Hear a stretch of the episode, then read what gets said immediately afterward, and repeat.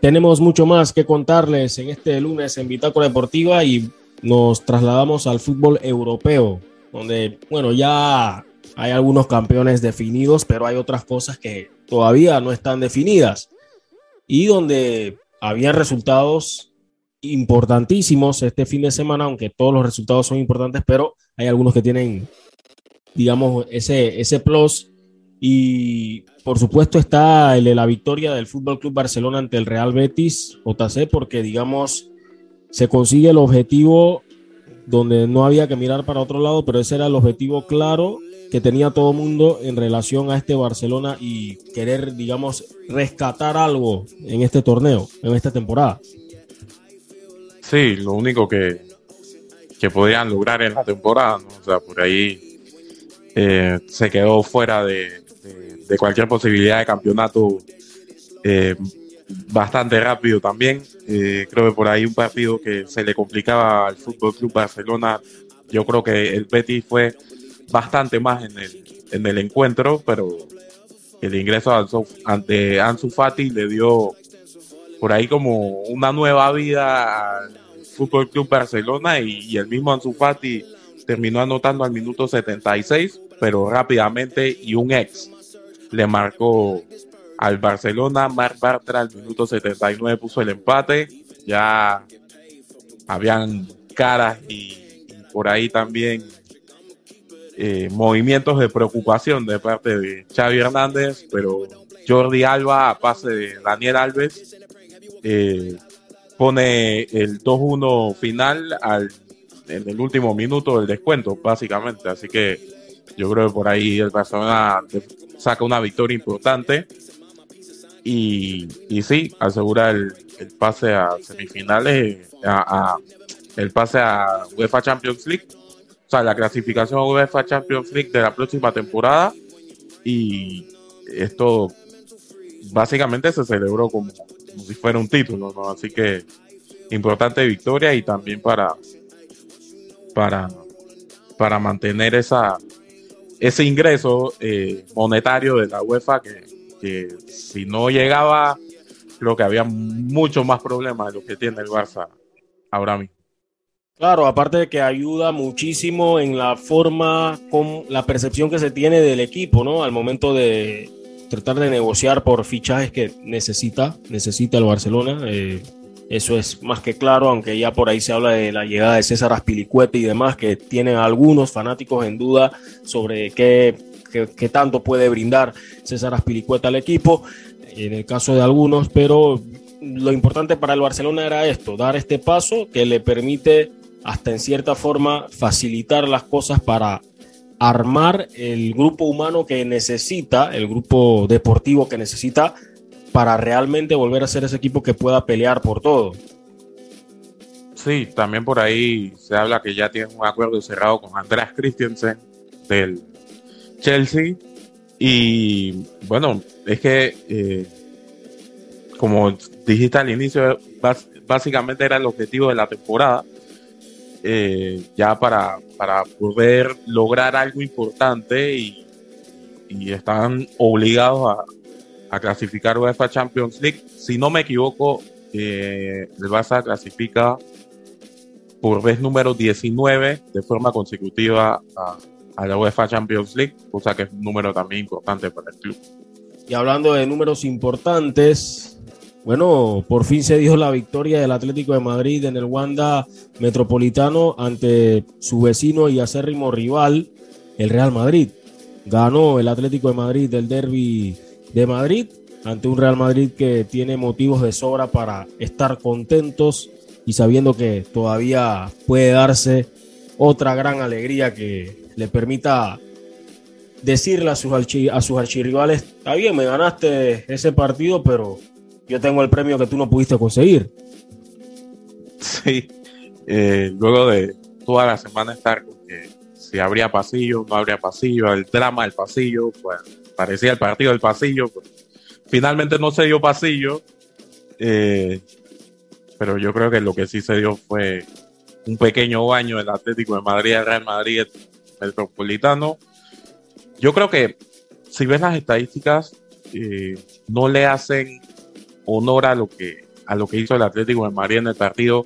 Un partidazo de Carrasco eh, que termina anotando un gol al minuto 40 de penal, pero después de todas las oportunidades que se comieron, eh, tuvieron para ganar, ganar fácilmente 3-0 en la primera parte. Luego el Real Madrid se repuso con los cambios que hizo, porque hay que decir que el Real Madrid salió con, con Luka Jovic, con Camavinga, con Vallejo, con Lucas Vázquez y Nacho en los laterales y hasta con Antonio Lúñez en la, en la portería, con André Lúñez en la portería, disculpen. Así que eh, yo creo que eh, se guardó bastantes jugadores Carlo Ancelotti, pero que al final entraron, porque por ejemplo entró Modric, Valverde, Vinicius, me parece que también entró, entró Mendy y por ahí se equilibró bastante la balanza, que incluso el, Real Madrid pudo haber anotado dos goles que le, que le dio la victoria, pero también Jan Oblak y, los desperdicios, de,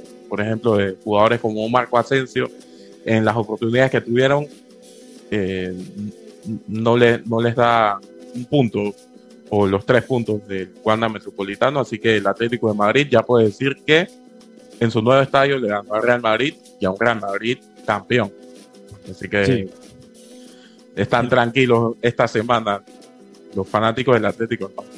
Sí, ya pensando en la próxima temporada, me dio risa eso del partido del pasillo, donde sí hubo pasillo fue en, el partido entre el Betis y el Barcelona, donde el Barcelona le hizo honor al campeón de la Copa del Rey.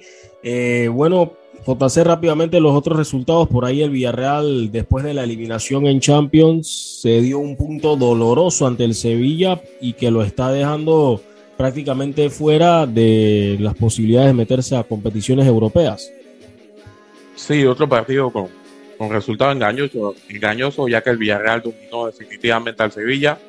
Y un Sevilla que, que, fue de menos a más, hay que decirlo eh, Giovanni Lo Celso le dio la ventaja al Villarreal al minuto 86, pero Jules Koundé eh, puso el empate en el último minuto del descuento.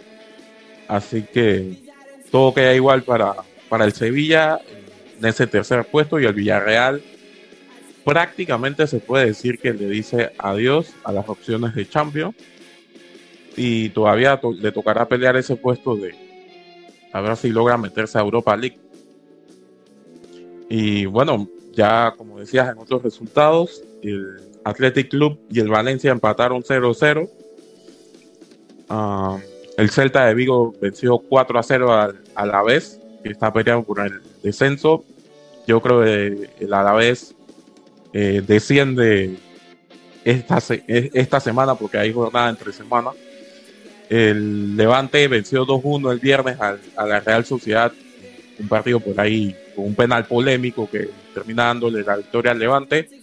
El Granada goleó 6-2 al Mallorca. Estos dos equipos también están en la pelea por el descenso. El Mallorca por ahí queda eh, antepenúltimo. El Cádiz, que también está en la pelea del descenso, le ganó 3-0 al Elche. El Getafe empató 0-0 con el Rayo Vallecano.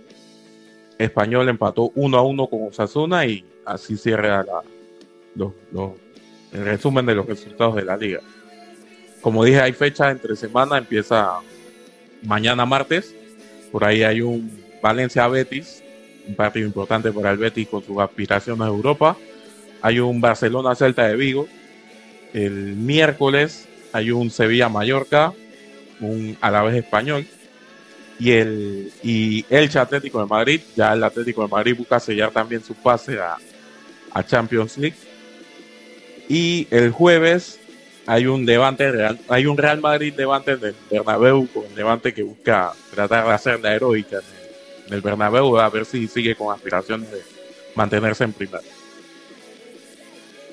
Bien, eso es la ah, eso es la actualidad en cuanto a la Liga española y en cuanto al calcio italiano en la Serie A, el Milan no cede y ya le pone un gesto de disconformidad y amargura al Inter, que después de haber eh, tenido ese susto o haber sufrido ese susto ante el Empoli, el, el Milan pues ganó, remontó. Y el Inter sabe que tiene una cita bastante complicada en la próxima fecha, Jesús, Coméntanos sobre el calcio de la Serie A, donde el Milan sigue en el liderato. Sí, Samuel, calcio que está al rojo vivo, nadie cede nada, como tú dices. Eh, en la jornada eh, empezó con, con, esa victoria del Inter contra eh, el Empoli, un Empoli que, es un rival muy difícil que complica a los rivales, que juega muy bien el equipo dirigido por, por Andrea Axoli un Inter que empezó perdiendo 2 a 0 en, en, media hora con gol de Andrea Pinamonti. Casualmente, eh, un jugador que le pertenece al Inter está cedido en el Empoli a los 5 minutos.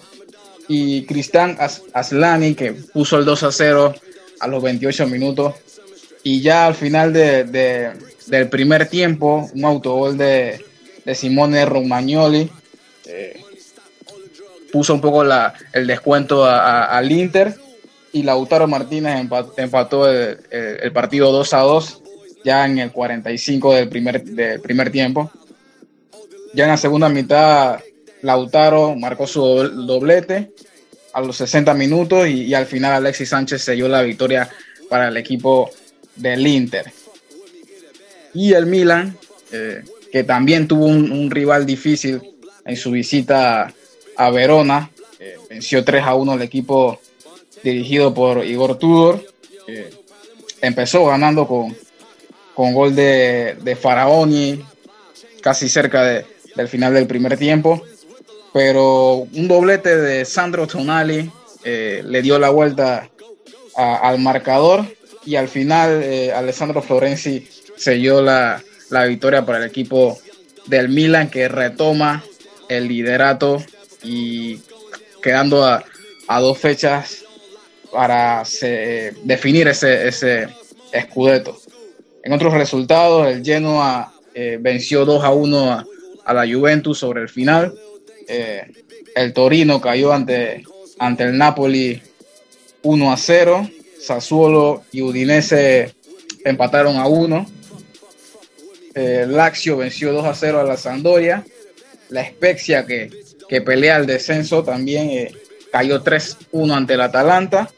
Y el Venecia, que urgido de, de, victorias, está último en la tabla, venció agónicamente 4-3 al, al, al, Bologna.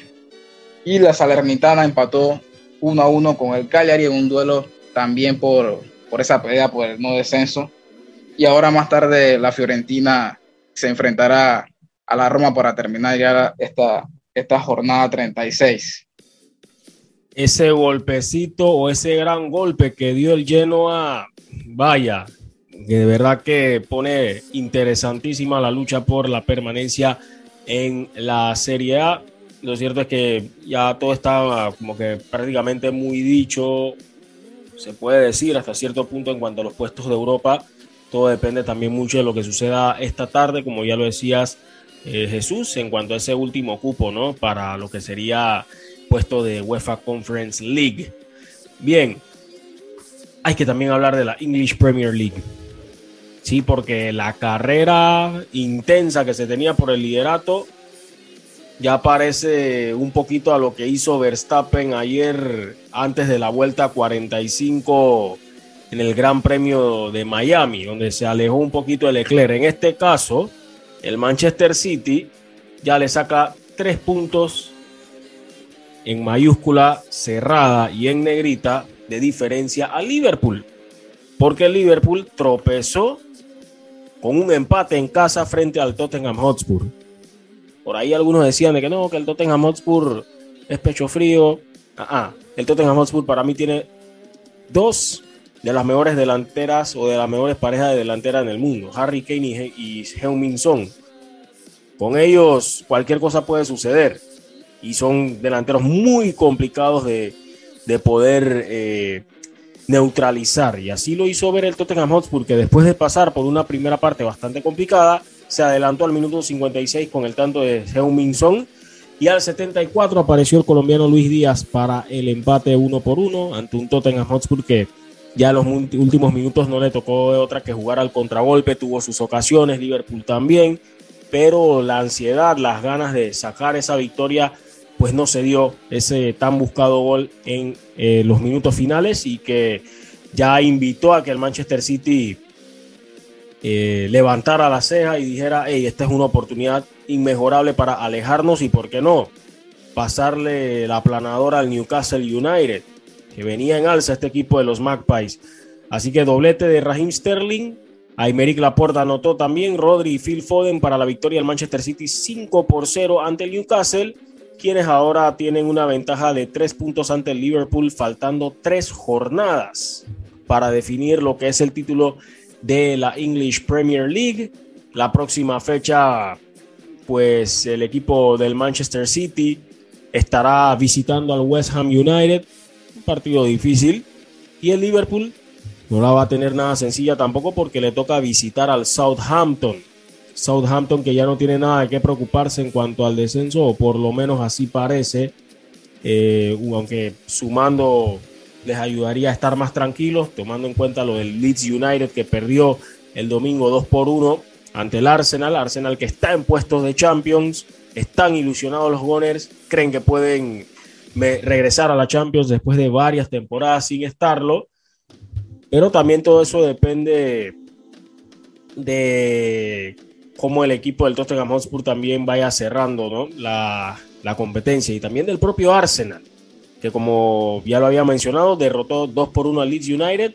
Dos goles de Eddie Enketia, que se está convirtiendo en una pieza fundamental en esta recta final para el equipo de los Gunners. En cuanto a otros resultados, el West Ham United goleó al descendido Norwich City 4 por 0, doblete de Said Benarama, por ahí Mijail Antonio también anotó, Mijail Antonio y también tanto Emanuel Lanzini para los Hammers. El Everton de momento se está salvando del descenso. Venció 2 por 1 al Leicester City. Goles de Vitali Mikolenko, Mason Holgate. Mientras que Patson Daka anotó por el Leicester City. Terrible derrota del Manchester United visitando al Brighton and Hove Albion. 4 por 0 le asestaron al Manchester United donde eh, cuidado, cuidado y se quedan sin, sin posibilidad de ir a Europa. Aunque es muy difícil porque Todavía el Wolverhampton tiene que meterse en una seguidilla y recortarle puntos. No va a ser nada sencillo, pero todo parece apuntar que el Manchester United estará metiéndose en la UEFA Conference League. Eso podría cambiar un poquito. Cuidado ni eso. Cuidado que ni eso, pero todo dependerá de lo que haga el, Wolverhampton, ¿no? Y yo creo que eso puede cambiar un poquito también lo, lo que sería la, la continuidad de Cristiano Ronaldo en el equipo. Vamos a ver qué pasa. Chelsea empató a dos goles ante el Wolverhampton. Aston Villa venció al Burnley 3 por 1. Y con estos resultados, pues el equipo del Chelsea está tranquilo en el tercer lugar con 67 puntos. Arsenal es cuarto con 66. Tottenham Hotspur tendrá que hacer, meterse en una seguidilla de victorias para poder pensar en que puede regresar a la UEFA Champions League. Eso en cuanto a la English Premier League. Rápidamente. Ajá, sí, continúa. Ah, creo que el Liverpool juega mañana martes ante el Aston Villa recuperando ah, fechas, ¿saben? Recuperando fechas, correcto. Sí, porque están, me parece que están bastante atrasados. Creo que ellos y el City tienen 35 partidos. Y sí, sí, confirmo, recupera fecha este martes ante la, en, en el Villa Park. Partido complicado, me parece. Complicado, exactamente. Un Liverpool que, que lleva varias semanas por ahí como con desgaste, ¿no?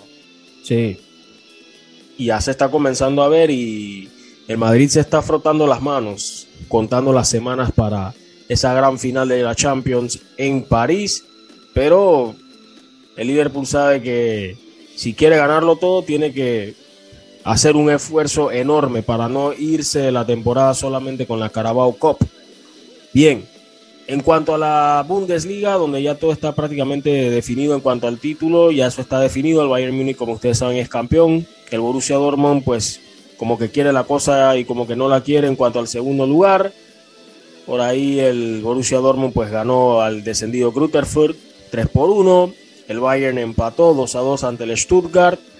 Eh, Wolfsburgo sacó una importantísima victoria visitando al Colonia, al FC Köln pero eh, les, les, estropea los planes al FC Köln en cuanto a su deseo por querer meterse a puestos de Europa, porque el equipo del Friburgo cayó ante el Unión Berlín en casa, 4 por 1. ¿Y qué trajo como consecuencia esta derrota? Que el Leipzig recuperara el cuarto lugar. El cuarto lugar que de momento había perdido en la jornada anterior y que ahora por esta derrota aparatosa del Freiburg está fuera de momento de, de puesto de UEFA Champions League y el Leipzig ha recuperado la posición para meterse en puesto de Champions después de golear 4 por 0 con doblete de Christopher Nkunku, que sigue siendo el jugador, pues, o uno de los más comentados a lo largo de Europa. Andrés Silva también anotó y Emil Forsberg en la victoria del Leipzig 4 por 0 ante el Augsburg. El Leipzig que se enfrentará en la final de la DFB Pokal ante, Pokal, perdón, ante el Friburgo. Así que todavía queda una fecha para definir el cuarto lugar de ese puesto clasificatorio a Champions, donde ahí está también el Unión Berlín, pero matemáticamente es prácticamente imposible que ellos puedan igualar esa diferencia de goles del Leipzig. Así que en la pelea por el cuarto lugar en la Bundesliga se definirá la próxima fecha entre el Leipzig y el Friburgo, pero eso será dependiendo de lo que acontezca en el partido donde el Friburgo visita al Bayer Leverkusen y el Leipzig visita al Arminia Bielefeld que prácticamente tiene el, el boleto asegurado al descenso. Digo, este, dígalo, dígalo. Sí, hay que decirlo, es una lástima, ¿no? Para Andrés Andrade, porque lastimosamente con ese punto que amarró el Stuttgart en el Allianz Arena, pues es muy difícil que el Arminia Bielefeld se salve del descenso, ya que la diferencia de goles es de menos 19 para el Stuttgart y la de la Arminia es de menos 26 y tres puntos los separan. Entonces, ¿qué sucede? El Stuttgart va a recibir al Köln en casa y el Arminia Bielefeld tendrá que ver qué hace ante el Leipzig, muy difícil. Así que una lástima para el panameño Andrés Andrade y el Arminia Bielefeld que virtualmente, virtualmente está en la Bundesliga 2. Una lástima. Sí, yo creo que por ahí mm, definitivamente que le tocó la más fea. Cerrar contra un equipo del Leipzig que todavía no está seguro en Champions League. Ah, eh, se ve bastante difícil. Muy difícil, pero es, es momento para que ya el panameño piense en la próxima temporada y que pueda afianzarse más en este club. Recordar, Sí, recordar también que en, en el partido de ida el, el Arminia eh, venció al equipo de, de Leipzig, ¿no? Que, que pienso yo que ya, ya está condenado a- al descenso, pero creo que no vas, no, quizás sabiéndolo, eh, no va a ir con, con, con la misma energía que en el partido de ida, pienso yo. Puede ser. Aunque quién quita, ¿no? De repente una roja temprana, Leipzig con uno menos y de repente otra roja. Bueno, uno nunca sabe. Hay, cualquier cosa puede suceder en el mundo del fútbol y eso lo vimos este fin de semana con la segunda, la cuarta división, perdón, en Inglaterra, donde el Bristol Rovers hizo siete goles ante un equipo que ya estaba condenadísimo al descenso y que era el más, el más goleado del torneo. Así que son esas cosas que pueden suceder, pero ya este nivel está bastante complicado. Sin embargo, la esperanza es lo último que se pierde, dicen. Y en el deporte más. Así que después de darle este repaso a las principales ligas de Europa, vamos con estos importantes mensajes de los amigos del Metro de Panamá. Y continuamos con más de este lunes de Bitácora Deportiva, porque hay que hablar de boxeo, UFC y también Fórmula 1. Amo a mi abuelita y a mi abuelito. Por eso cuando viajo en el metro siempre uso mi mascarilla porque cuidándome yo, los estoy cuidando a ellos. ¿Tú también quieres mucho a tus abuelitos?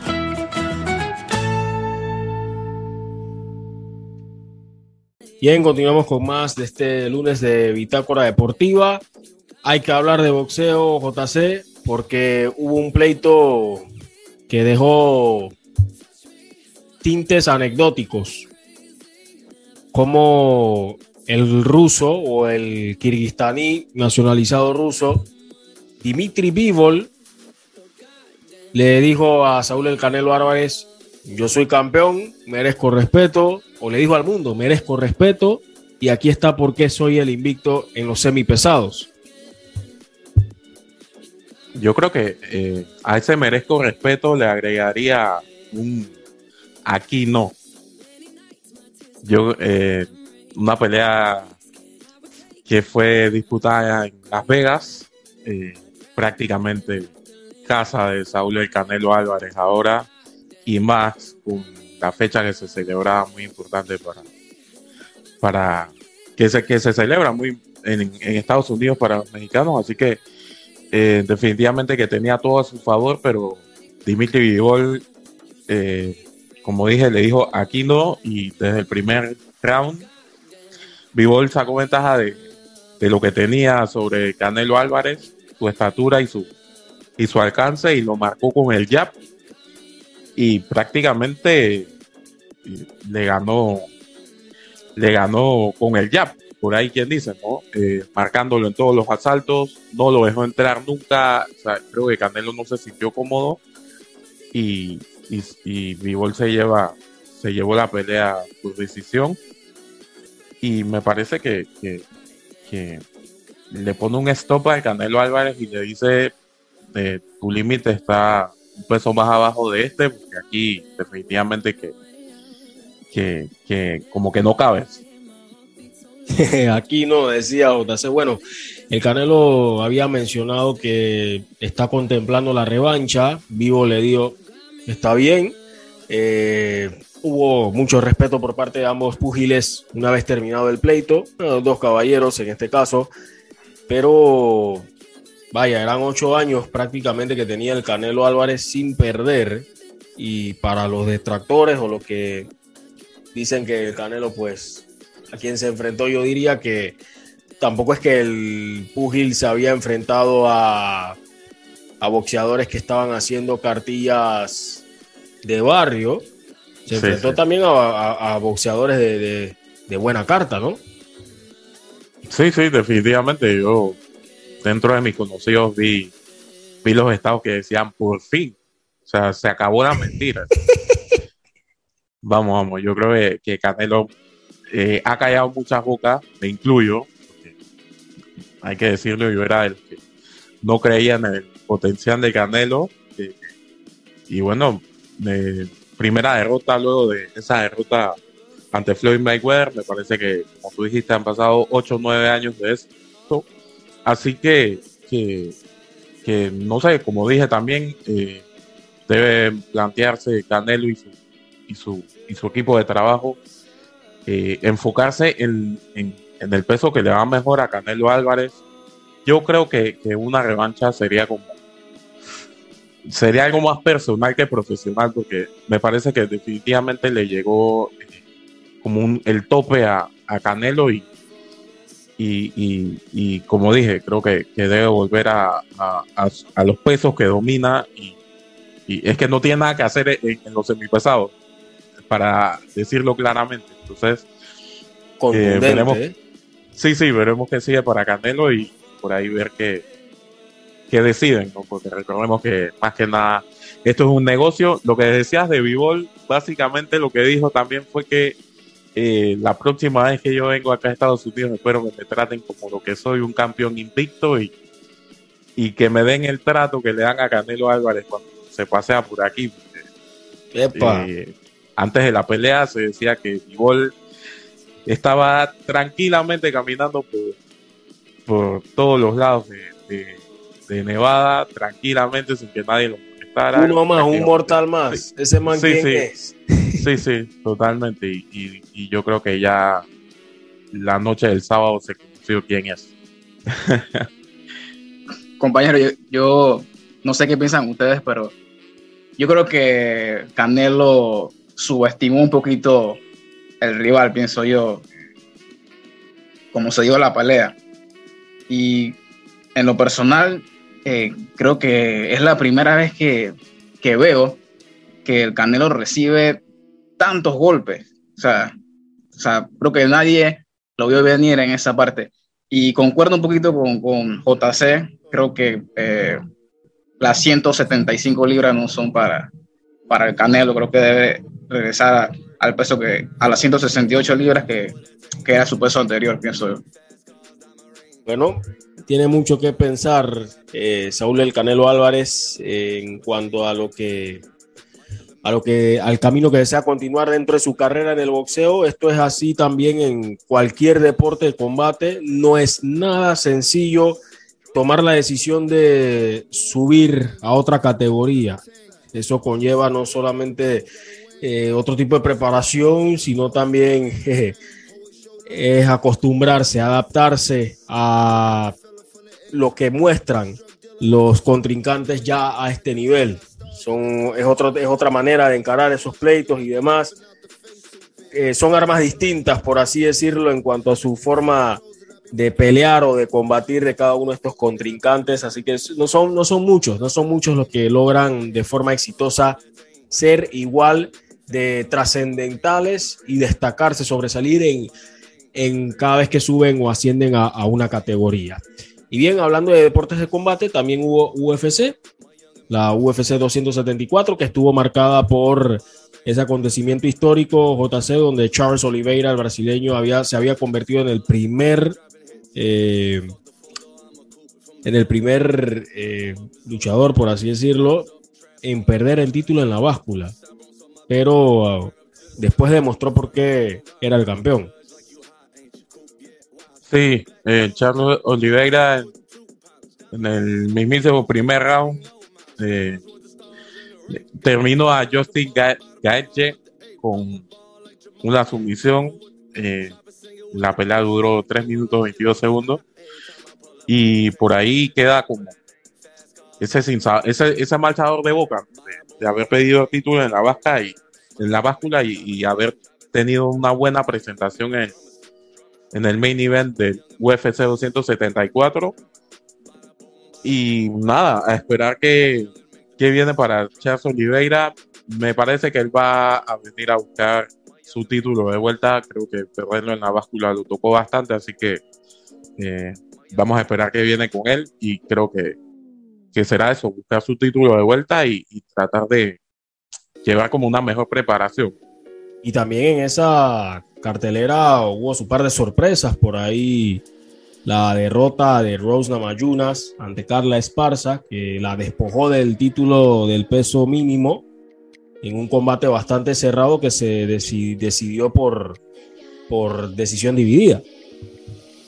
Sí, sí, eh, un combate por ahí donde Carla Esparza eh, básicamente tuvo la, el dominio eh, dentro del, octágono y donde se da la sorpresa de que Rosna Mayunas pierde el título por decisión. Cinco rounds de cinco minutos, creo que en cinco rounds de cinco minutos, creo que Carla Esparza fue superior, tocó bastante lo que fue el takedown.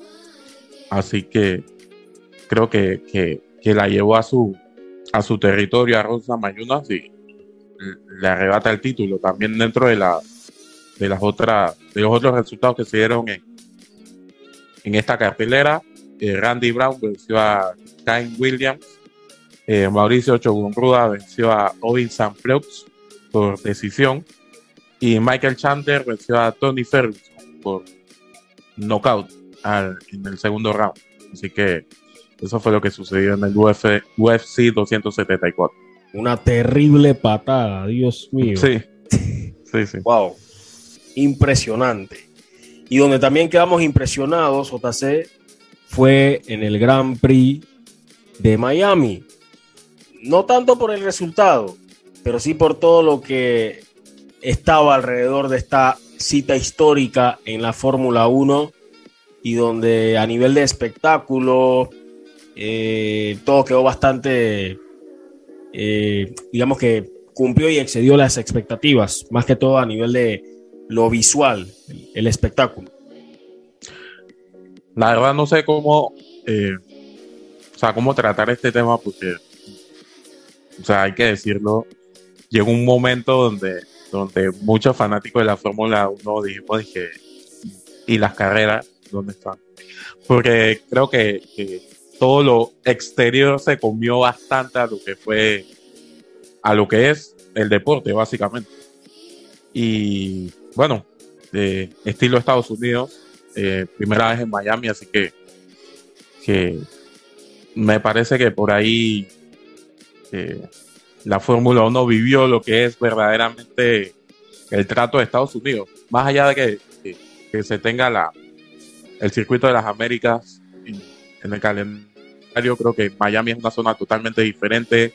Eh, hay más latinos también, por ahí vimos a, a Bad Bunny, como quien dice, con Sergio Pérez y antes de la carrera, así que todo esto envuelve lo que fue este premio en Miami, que para mí creo que fue un éxito, así que... Y lo caro de los boletos. Ah, no, sí, ese es, esa es otra, lo caro de los boletos y, y, y, lo rápido que se vendieron también.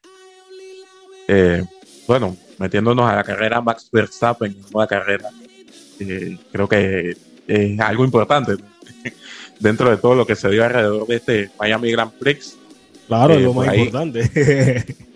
Sí, sí, sí. No, es que, como te dije, o sea, por ahí algunos se olvida, tú sabes, no ve a David Beckham, a Michael Jordan, a, a Bunny, eh, alrededor, creo que, que las cámaras disparaban para otro lado, pero Max Verstappen sobre la pista y su Red Bull dominaron la carrera, una carrera que, que tuvo por ahí también a, a los Ferrari eh, persiguiéndolo.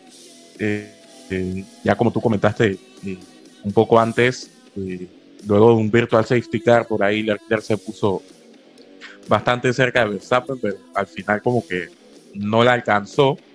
En un momento se llegó a poner muy, muy cerca, pero definitivamente que, que no pudo, así que Max se, se queda con el primer Grand Prix de Miami, eh, seguido por Charles Leclerc y Carlos Sainz. Y yo creo que hay que decirlo, de cuarto quedó Sergio Pérez, pero quinto y sexto quedaron los Mercedes. Así que creo que hay que empezar a tener como un poco de cuidado, porque por ahí ya se están asomando los Mercedes que han sido tan criticados esta temporada. No sé si ya van tomando como el ritmo de lo que es lo, los autos para, para, para competir ante Red Bull y Ferrari o, si Red Bull y Ferrari se, se, relajaron bastante en este Miami Grand Prix como, como todos también. Así que creo que, nada, eh, ahora toca eh, empaquetar y pensar en, en, el próximo circuito que va a ser en, en, en España, en el circuito de Barcelona, en dos semanas y Tabla de posiciones luego de cinco premios disputados. Charles Leclerc está en el primer lugar con 104 puntos. Max Verstappen está en segundo lugar con 85. Seguido por Sergio Checo Pérez con 66. George Russell tiene 59 en la cuarta posición. Y Carlos Sainz cierra el top 5 con 53 puntos. En, los, en las posiciones del campeonato de constructores, Ferrari está primero con 157 puntos seguido por Red Bull con 151 puntos. Tercero es Mercedes con 95 puntos. Eh, McLaren es cuarto con 46 puntos. Quinto es Alfa Romeo con 31 puntos. Así que veremos lo que nos depara ese gran premio de, de, en el circuito de Barcelona. Bueno, eso en cuanto a la Fórmula 1, bastante interesante este gran premio y donde muchos están esperando con ansias tener la oportunidad de visitar esta sede. Y claro, ¿no? Vamos a ver si de pronto por ahí los precios se hacen un poquito más accesibles para, para los que pueden, los que deseen, porque escuché a muchos por ahí, eh, sobre todo panameños, que estaban interesados en asistir, pero vieron que estaban bastante elevados los costos. De igual forma fuimos, eh, fuimos testigos, eh, por lo menos viendo las transmisiones donde se vio la presencia de banderas panameñas allá, personas disfrutando del gran espectáculo del automovilismo, en este caso de la Fórmula 1. Bueno, hay que continuar hablando de deporte porque están los playoffs de la NBA en su apogeo con las semifinales de conferencia y donde se igualaron series. este fin de semana. Se igualaron algunas series. Eh, por ahí, bueno, el caso de los Dallas Mavericks que lograron sacar la victoria ante los Phoenix Suns, 111 por 101 ayer domingo, en un partido donde los Mavericks ya le están demostrando a muchos de que van a pelearle esta serie con todos los Phoenix Suns, de que son capaces de poder dar ese gran batacazo por, para algunos que, no, que tenían descartado a los Mavericks en esta serie. Y ahí está el factor de Luka Doncic y también el resto de sus compañeros. Por ahí el caso de Jalen Bronson y bueno, Dorian Finney-Smith, que fue ayer clave para la victoria de los Mavericks. Sí, definitivamente que importante lo que, lo que ha hecho este equipo de Mavericks, demostrándole, como tú dices, a Phoenix Suns que, que, no van a ser presa fácil y, más con un Luka Doncic que se demuestra que, que, ha regresado bastante bien luego de, la lesión que tuvo al inicio de la serie anterior. Y un Luka Doncic que también por ahí se pone eh, marcando como un, un mini récord ahí en el promedio eh, histórico de puntos en, en playoff. Obviamente tiene poco, tiene pocos partidos de playoff, pero por ahí eh, está haciendo algo interesante que puede ser, eh, que puede ser importante luego de, luego de, que pasen los años en la, en la NBA para Doncic. Y bueno, también ayudado por, por Dorian Finney-Smith, que es otro que también está ayudando con el puntaje y, por Jalin Bronson, que también está apoyando en el puntaje. En este partido hizo 18 puntos, así que serie empatada. Eh, y también hay que decirlo, ¿no? Eh, aprovechando eh, los partidos de local, el equipo de, Mavericks. Sí, la verdad que lo de Jalen Bronson en esta postemporada de los playoffs, yo siento que llama mucho la atención como también lo que está haciendo Jordan Poole con el equipo de los Golden State Warriors, quienes por cierto pues tienen esa ventaja ante los Memphis Grizzlies después de esa gran paliza que propinaron el día sábado, diferencia de 30 puntos y donde los Memphis Grizzlies ya tienen un gran problema y es que al parecer no van a contar con John Morant para el juego 4 que se estará disputando esta noche Así que muy complicadas las cosas para los Memphis Grizzlies por esa lesión de rodilla que está en el debate. Muchos alegan de que fue una lesión provocada en una acción donde Jordan Poole estaba marcando a John Morant, que también estaba marcado por otro jugador de los Golden State Warriors, creo que era Clay Thompson en esa acción. Pero también otros alegan de que se había lesionado Morant o que esta lesión era, ya estaba eh, provocándose por un intento de ir a bloquear un lanzamiento de, Clay Thompson, pero ahí se había visto también un movimiento un tanto brusco de la rodilla. Sin embargo, eh, esa acción con Jordan Poole causó molestia también en el jugador que había colgado un mensaje en las redes sociales que posteriormente había eliminado, como quien dice, atribuyéndole a Jordan Poole la causa de esa lesión por ese movimiento que me pareció bastante antideportivo, extraño también porque se ve que sujeta la rodilla y la mueve hacia, hacia un lado bruscamente de la rodilla del jugador. Pero bueno, lo cierto es que los Memphis Grizzlies tendrán que luchar sin Ja Morant por lo menos este juego 4 para ver si pueden evitar que Golden State Warriors esté prácticamente a un paso de avanzar a las finales de conferencia. Y bueno, Jesús, parece que el regreso de Joel Embiid ha sido clave para este equipo de los Philadelphia 76ers y es una serie total, totalmente distinta ante los Miami Heat.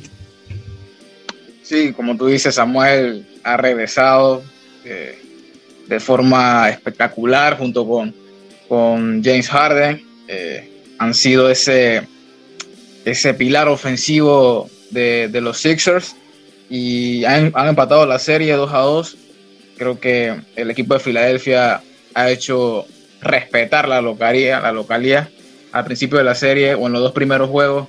Eh, pensamos que, bueno, Miami va a sacar la escoba, pero ha sido lo contrario. Estos Sixers eh, han dado la cara como local y, veremos qué pasa eh, en lo que queda de la serie. Creo que eh, ha sido muy, muy entretenida, muy pareja eh, en los partidos.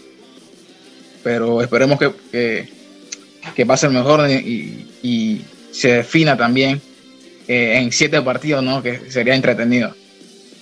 Sí, la verdad que ya tiene que replantearse el equipo de los Miami Heat cómo van a seguir encarando esta, el resto de la serie porque este regreso de Joel Embiid también ha ayudado muchísimo a que James Harden comience a tomar o tener menos presión encima, porque ahora el Heat se tiene que preocupar también por una figura como Joel Embiid, que poco a poco le está sacando esa ventaja a Bam Adebayo. Bam Adebayo que eh, es también otro jugador clave para el equipo de los Miami Heat. Sin embargo, esto sin duda que va a cambiar un poquito la forma en cómo se estaba viendo esta serie, donde el Miami Heat estaba ganando sobradamente en esos primeros dos juegos. Para este lunes, Boston Celtics intentarán igualar la serie ante unos Milwaukee Bucks que están inspirados. Ese partido será desde las 6 y 30 de la tarde. Y como ya lo habíamos dicho, pues a las 9 de la noche, Memphis Grizzlies ante Golden State Warriors. Eso en cuanto a la NBA. Rápidamente felicitar al panameño Akil Mitchell porque junto a su equipo, el Bros Bamberg, en Alemania, en la Bundesliga, lograron clasificarse a los playoffs de la Bundesliga después de que habían tenido una primera mitad de temporada bastante complicada y este equipo metió una seguidilla de victorias con el panameño siendo una de las figuras más importantes. En este partido pues apenas tuvo cuatro puntos, cinco rebotes y cinco asistencias en la victoria sobre Hamburg Towers 77 por 67 y con eso le bastó para clasificarse a la siguiente ronda. Se despidió de la temporada Trevor Gaskins, su equipo el eh, Basket, Basket perdió ante un 2-3 Minas en el cuarto juego de la serie y con eso pues termina la temporada para ellos. Yo pienso que en el segundo juego pues donde votaron una ventaja de 16 puntos ante Minas, eso terminó siendo como que la clave en el ataúd o el sello de la sentencia para este equipo de Unifacisa Basket que había hecho un gran partido y lo terminó votando en los últimos minutos. Así que buena temporada para Gaskins en Brasil creo que llega muy bien para ese cierre de ventana en las eliminatorias para la selección nacional. Em, por ahí ya empezaron los playoffs en Chile también. Hubo buena actuación de Pablo Rivas, pero su equipo perdió. El equipo del, eh, el equipo del panameño Pablo Rivas pues terminó perdiendo. En este caso Atlético Puerto Varas cayó 83 por 81 ante el equipo de Puerto Montt. Me parece que habían jugado ese, ese primer partido de, de los playoffs. Eh, el equipo de Atlético Puerto Varas había caído, no fue ante Puerto Montt, corrió, fue ante Club Deportivo Castro, 83 a 81, y donde el panameño tuvo 22 puntos en eh, dicho compromiso. En cuanto al baloncesto, con los panameños que eh, se están destacando en el extranjero. Hubo también panameños destacados en el fútbol, Jesús.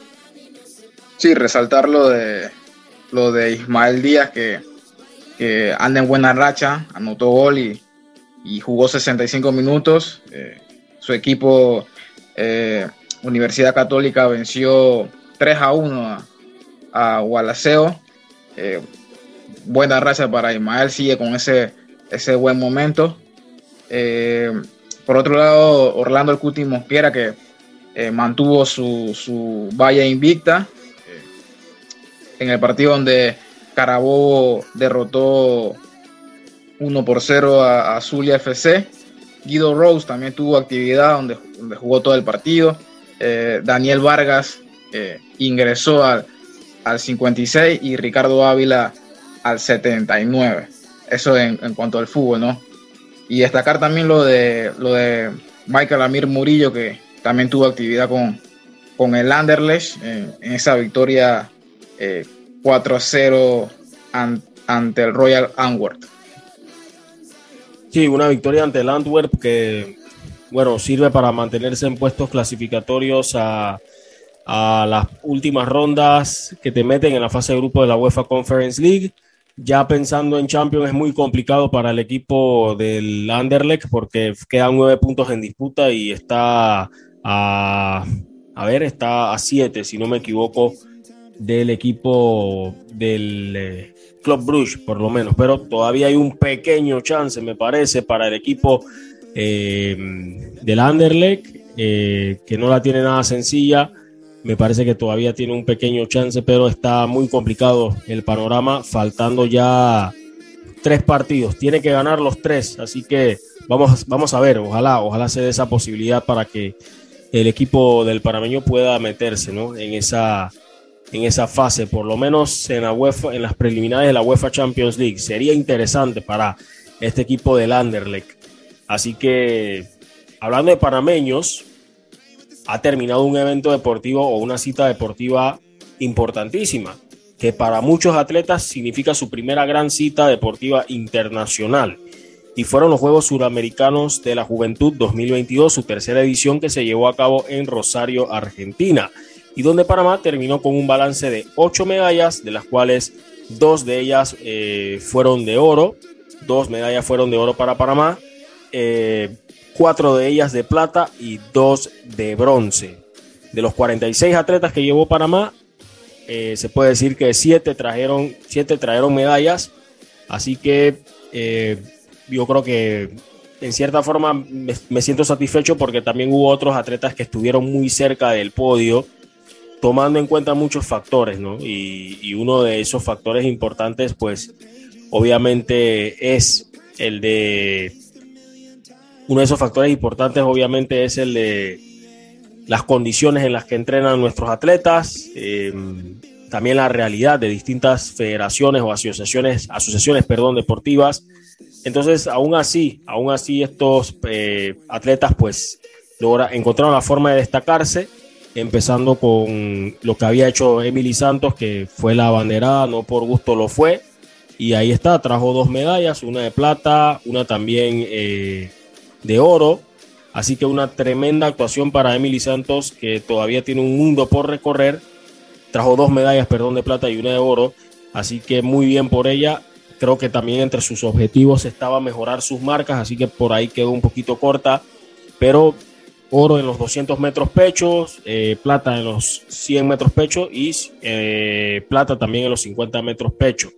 En el taekwondo también tuvimos medalla con el panameño Edgardo Pastor en la categoría de los menos 48 kilogramos. Él obtuvo la medalla de bronce. El taekwondo que está trabajando muchísimo, fuertemente para volver a trascender. Así que una ardua labor que está llevando a cabo Martín Peterson, una de las glorias deportivas del deporte de combate en Panamá, al frente de, y su equipo de trabajo con toda esta nueva generación.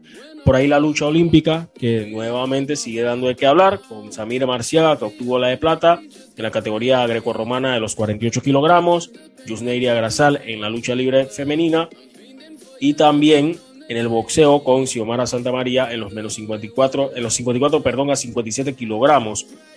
Perdió ese combate por decisión dividida ante la local. En este caso, ya le vamos a confirmar en breve de quién se trata.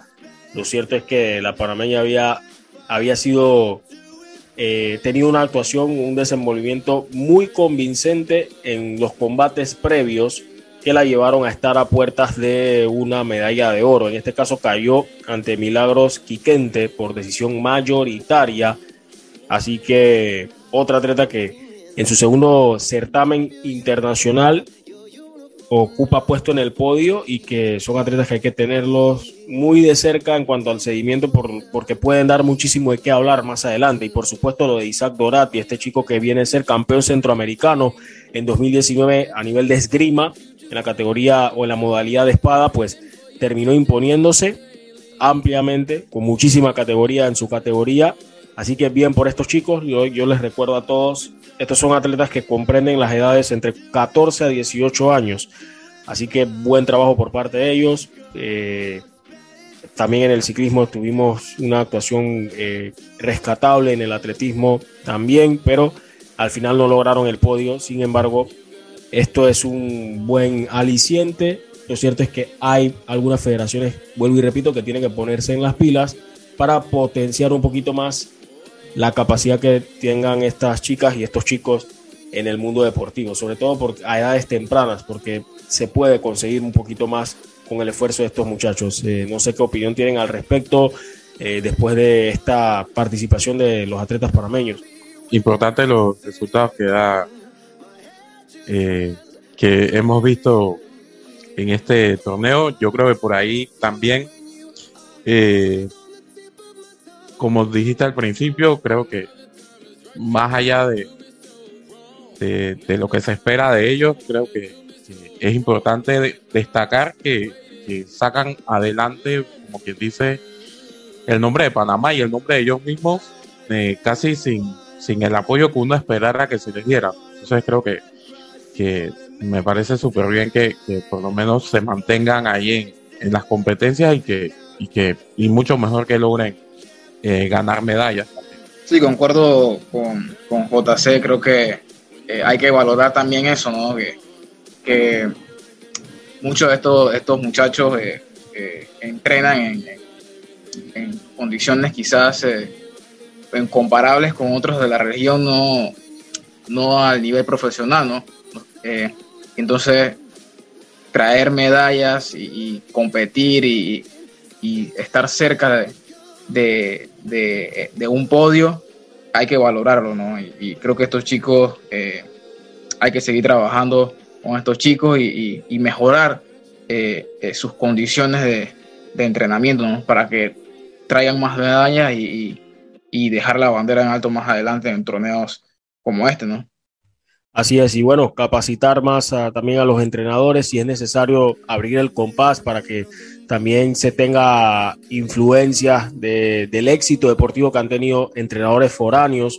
Creo que eso también es beneficioso para, para Panamá en distintas disciplinas. Así que bueno, hay un camino interesante por recorrer en cuanto a las demás disciplinas.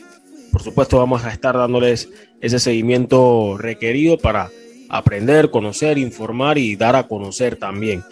Bien, muchachos, llegamos a la parte final de esta edición de hoy. No sé si tienen algo más que agregar, JC. No, yo creo que ya creo que hemos abarcado bastante de lo que fue el fin de semana y, a esperar lo que suceda entre semanas, que hay mucha acción, eh, tanto nacional como internacional. Jesús. No, creo que eh, ha sido un programa eh, lleno de, información, como lo es siempre. Y, nada, esperar lo que, lo que viene en esta mitad de semana los playoffs del EPF, eh, NBA, eh, la final de Copa Italia, ¿no? Y nada, queda eh, disfrutar de lo que viene y, esperar a ver qué, qué, equipos clasifican en esos playoffs del EPF. Yo creo que hay que invitarle prontamente un plato de fettuccini al Alfredo, al señor Jesús Pinto, ¿no? Cómo se nos, se nos estaba escapando por ahí la, final de la Copa de Italia y siempre puntual con el calcio italiano Jesús Pinto. Así que bueno, ha sido todo por hoy. Recuerden eh, seguirnos a través de Twitter, arroba Bitácora PMA, en Instagram, Bitácora Deportiva, todo con B, Bitácora Deportiva. Eh, también en YouTube, Bitácora Deportiva, sitio web, bitácoradeportiva.com. Estamos también en Spotify, en Anchor, como Bitácora Deportiva.